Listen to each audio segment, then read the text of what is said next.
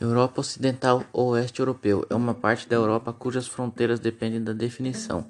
Essas fronteiras, no entanto, estão sujeitas a consideráveis flutuações e sobreposições, o que dificulta sua diferenciação.